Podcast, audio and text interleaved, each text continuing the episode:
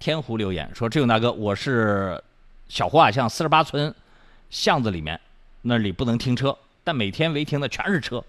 打了一二三四五之后，市容说他们也没办法，他们不能天天去贴，说请志勇大哥帮忙跟有关部门沟通一下哈。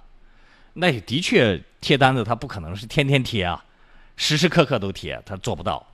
毕竟人相比车，就是执法人员相比这个车辆，它是少数嘛。”他只要能够时不时的去贴就可以了。呃，如果那个里面违停的车是，就如果那里面车违违停的车已经严重影响通行了，那市容部门就是城管就应该积极的进行管理。他如果不管，你可以向我们举报。但是实事实上呢，我们去调查了几次。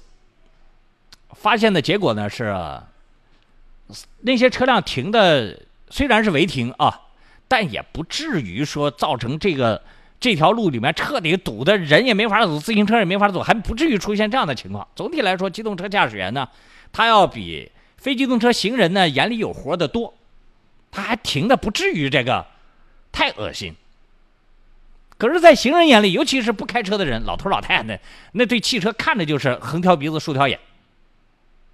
就是我们眼里看到的违停车所产生的危害程度 是不一样的，就是我们开车人相对宽容，而大爷大妈呢相对这个要求更高。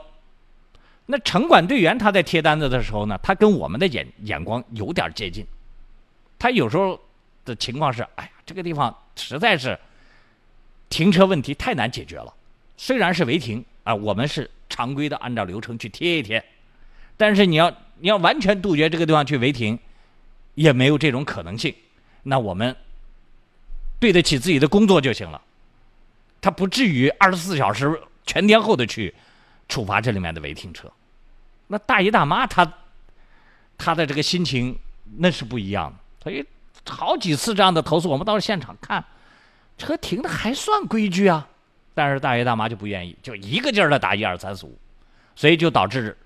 城管队员也懒，也懒得接了，就导致这样的结果。但是这话又不能摆在台面上讲，你给人家讲说：“大爷大妈，你们要求太高了。”城管队员不能这么说，我能这么讲啊？城管队员到到最后说：“好，我们去管，去管。”那他该忙他自己的事情，忙忙他自己的事儿了。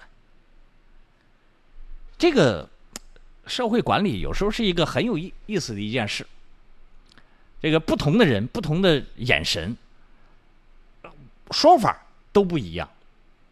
上回那个女大学生在仙林遇到那个事儿，警察说的这个很客观的话，他就听着说警察态度不好。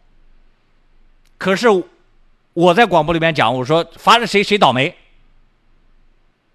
那我们的车友就听习惯了，这是大实话。但是你让第一次听。幺零二点四，南京交通台的人就说：“这什么狗屁主持人啊！这个堂堂主持人在广播里面竟然讲这个处罚这个违违法的行人和闯红灯的行人自行车是逮着谁谁倒霉？